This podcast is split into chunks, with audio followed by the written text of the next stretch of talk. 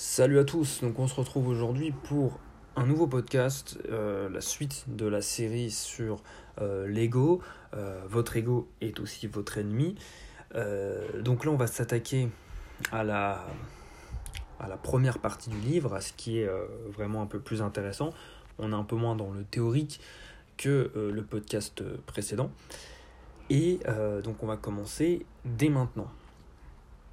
Donc déjà, euh, on, va, on partir du principe qu'on a tous un but, euh, qu'on commence tous à un moment donné euh, un voyage spirituel, professionnel, etc. Et que chaque grand voyage, finalement, commence à chaque fois, mais ne termine pas tout le temps.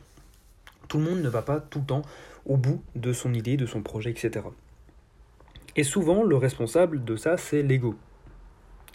Donc on va se construire par exemple des histoires dans notre tête, euh, des histoires euh, fantastiques, euh, où on va prétendre que l'on a pensé à tous les détails pour lancer notre business, on se voit plus beau que nous ne sommes finalement, et l'ego finalement, ces symptômes-là, c'est à cause de l'ego. Et euh, ce qu'il faut pour soigner ces symptômes, c'est un peu plus d'humilité pardon, et être plus dans le réel.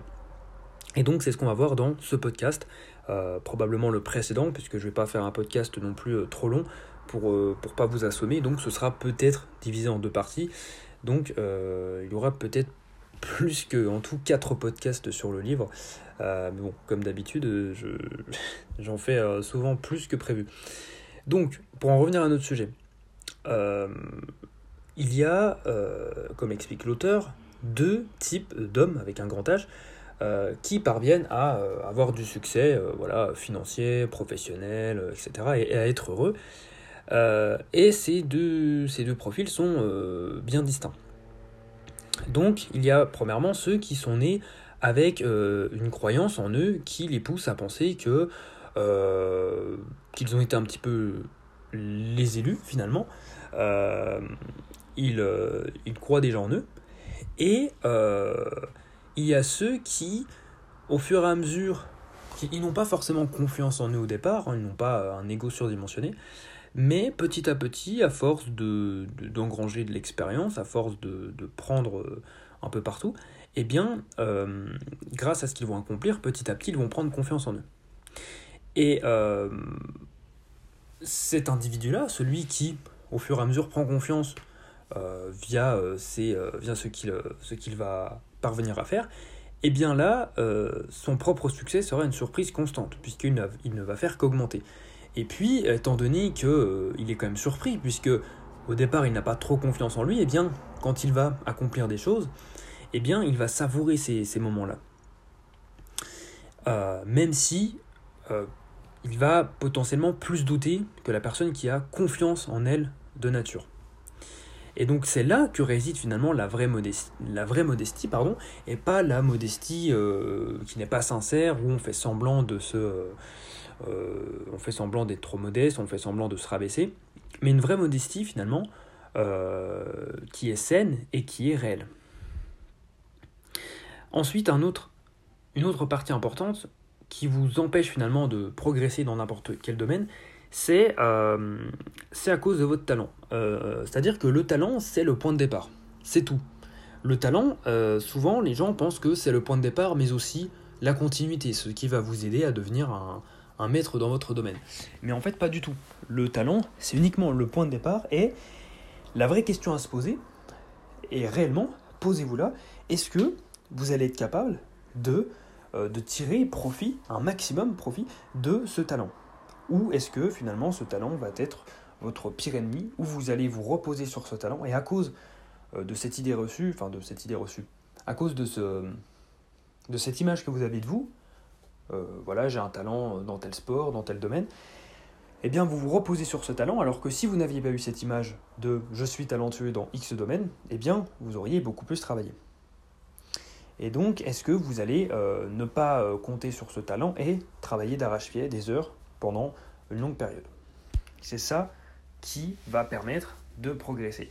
et ne pas se reposer sur son talent, ne pas laisser son ego euh, parler, mais vraiment faire ce qu'il faut faire. Également, l'auteur parle de la guerre de sécession et d'un colonel, donc la guerre de sécession aux États-Unis, donc 1861 à 1865, voilà, qui opposait le, nord et le sud du pays sur la question de l'esclavage, et donc qui a mené à une guerre au sein du pays des États-Unis. Et donc il y avait un colonel, euh, Sherman, qui lui était euh, vraiment connecté à la réalité. Il ne voulait pas, euh, c'est ce qu'il expliquait au président Lincoln à l'époque, il ne voulait pas de promotion, il ne voulait pas plus de responsabilités. Et Lincoln, lui, il en était ravi, puisqu'il avait déjà tellement de demandes d'autres généraux qui en voulaient toujours plus, qui voulaient plus de responsabilités, plus de pouvoir, qui avaient un ego finalement surdimensionné. Eh bien, Sherman, c'était un, commandant euh, qui était très apprécié par Lincoln. Et donc c'était un homme finalement euh, qui ne venait euh, de nulle part, hein, qui venait d'une famille modeste et qui accomplit de grandes choses, que ce soit dans des combats, dans des stratégies sur le terrain. mais il n'est pas aussi connu que les plus grands personnages de la guerre de sécession qui ont plus fait parler d'eux. mais cet homme-là, il a réussi de grandes choses sans laisser son ego, son et son talent lui dire, euh, lui dicter finalement euh, ce pourquoi il était fait. Et il n'a jamais eu cette sensation qu'il était, euh, qu'il était réservé à un grand avenir, qu'il était réservé à avoir les honneurs, etc. Et en fait, il, régulièrement et de manière constante, il, il encensait plus les autres qu'il ne s'encensait lui-même. Et il était plus heureux de contribuer finalement à une victoire de, de, de, son, de son camp, de, du Nord, euh, même si euh, ça voulait dire moins de crédit pour lui, ou de popularité pour lui. Il préférait que ces hommes soient félicités plutôt que lui. Et donc, euh, ce qui est un petit peu triste dans cette histoire, c'est que, eh bien, cette, ce commandant-là est moins, il est quand même moins connu. enfin, les, les, enfants américains, quand ils font un cours d'histoire sur la guerre de sécession, c'est pas le général dont on, le commandant dont on parle le plus, mais euh, parce que ce n'est pas, euh, pas lui qui a fait la plus grande bataille, mais finalement, euh, il était assez calme, il était dans la réalité, les pieds ancrés dans la réalité, et donc il n'était pas forcément, ce n'est pas ce qui fait vendre et ce n'est pas ce qui fait parler, mais pour autant, eh bien, c'était un, homme très important dans la guerre. Également, souvent, et ça c'est vrai que je, reconnais euh, personnellement, l'auteur explique que ça fait beaucoup plus de bien de se concentrer sur nos talents, sur nos forces, euh, que sur nos faiblesses. Mais finalement, ça nous mène à quoi? Si on ne se concentre que sur nos talents, que les choses pour lesquelles nous sommes bons, eh bien ça mène à l'arrogance. Si vous vous concentrez uniquement sur, euh, voilà, vous êtes très bon à la natation, vous êtes très bon en mathématiques, vous êtes très bon dans plein d'autres domaines, vous vous concentrez que sur ça, vous allez vous voir plus beau que vous n'êtes. Vous allez vous dire, ok, en fait, je suis bon dans tous les domaines, alors que non, il y a plein de domaines où vous n'êtes pas bon, ou vous n'êtes pas assez bon, euh, vous n'êtes vraiment pas bon, etc. Ça mène juste à de l'arrogance si vous vous concentrez uniquement sur vos talents. Et vous allez être absorbé finalement, euh, et vous allez être absorbé dans les domaines dans lesquels vous êtes déjà bon, et en fait, ça va vous empêcher de grandir, puisque vous n'allez pas grandir si vous ne faites que euh, des domaines dans lesquels euh, bah, en fait, c'est votre zone de confort. Alors que si vous vous concentrez sur des domaines où vous n'êtes pas bon, où vous pouvez vous améliorer, c'est là que va résider la vraie, euh, la vraie progression et vous allez gagner en maturité, en sagesse, vous allez être plus humble, etc. Mais ça fait mal, on n'a pas envie de se concentrer sur les choses dans lesquelles on n'est pas bon. On est tous pareils, ça fait vraiment pas du bien. Euh, comme ça ne fait pas du bien d'entendre euh, que nous ne sommes pas bons dans euh, tel domaine, que nous n'avons pas fait bien, que nous n'avons pas bien fait pardon quelque chose, mais il faut parfois l'entendre. Bah là c'est pas, pardon là c'est pareil. un autre conseil également, vous devez régulièrement vous entraîner, vous visualiser avec un peu de distance, un petit peu sortir de votre corps en quelque sorte, vous voir de l'extérieur, et il faut vraiment adopter cette habitude de euh, d'avoir cette capacité à sortir de votre propre tête. Vous détacher finalement, et en vous détachant de vous-même, c'est une sorte d'antidote contre votre ego euh, naturel qui prend souvent le dessus. Puisqu'en vous détachant, en essayant de voir les choses de l'extérieur, vous ne faites plus qu'un vous ne faites plus uniquement qu'un avec votre esprit, votre corps, vous allez vous détacher de votre corps et donc vous allez pouvoir plus, potent, plus facilement en tout cas vous juger et voir pointer les choses du doigt sur lesquelles vous n'êtes pas forcément bon. Car souvent quand on, est, dans notre propre tête, quand on est vraiment euh, la tête dans le guidon, qu'on fait notre truc, c'est facile d'être dans l'émotionnel, d'être euh, d'être investi émotionnellement et euh, de d'encenser notre propre travail. Et ça en fait c'est des traits, c'est du narcissisme en fait, et on le fait tous au quotidien, c'est normal. Mais ce qui est plus difficile et ce qui est plus rare et que peu de personnes font, c'est permettre de, de, de, se voir avec un peu de distance, sortir de notre esprit pour se, juger un petit peu plus, être plus, plus cru envers soi-même, euh, pointer du doigt ce qui ne va pas, euh, de manière à euh, améliorer son, son talent, ses, ses, ses, skills, sa confiance également, être plus humble, être plus consciencieux et être plus, plus pardon, conscient de, de ce qu'on doit améliorer, de ce qu'on doit travailler, retravailler, etc.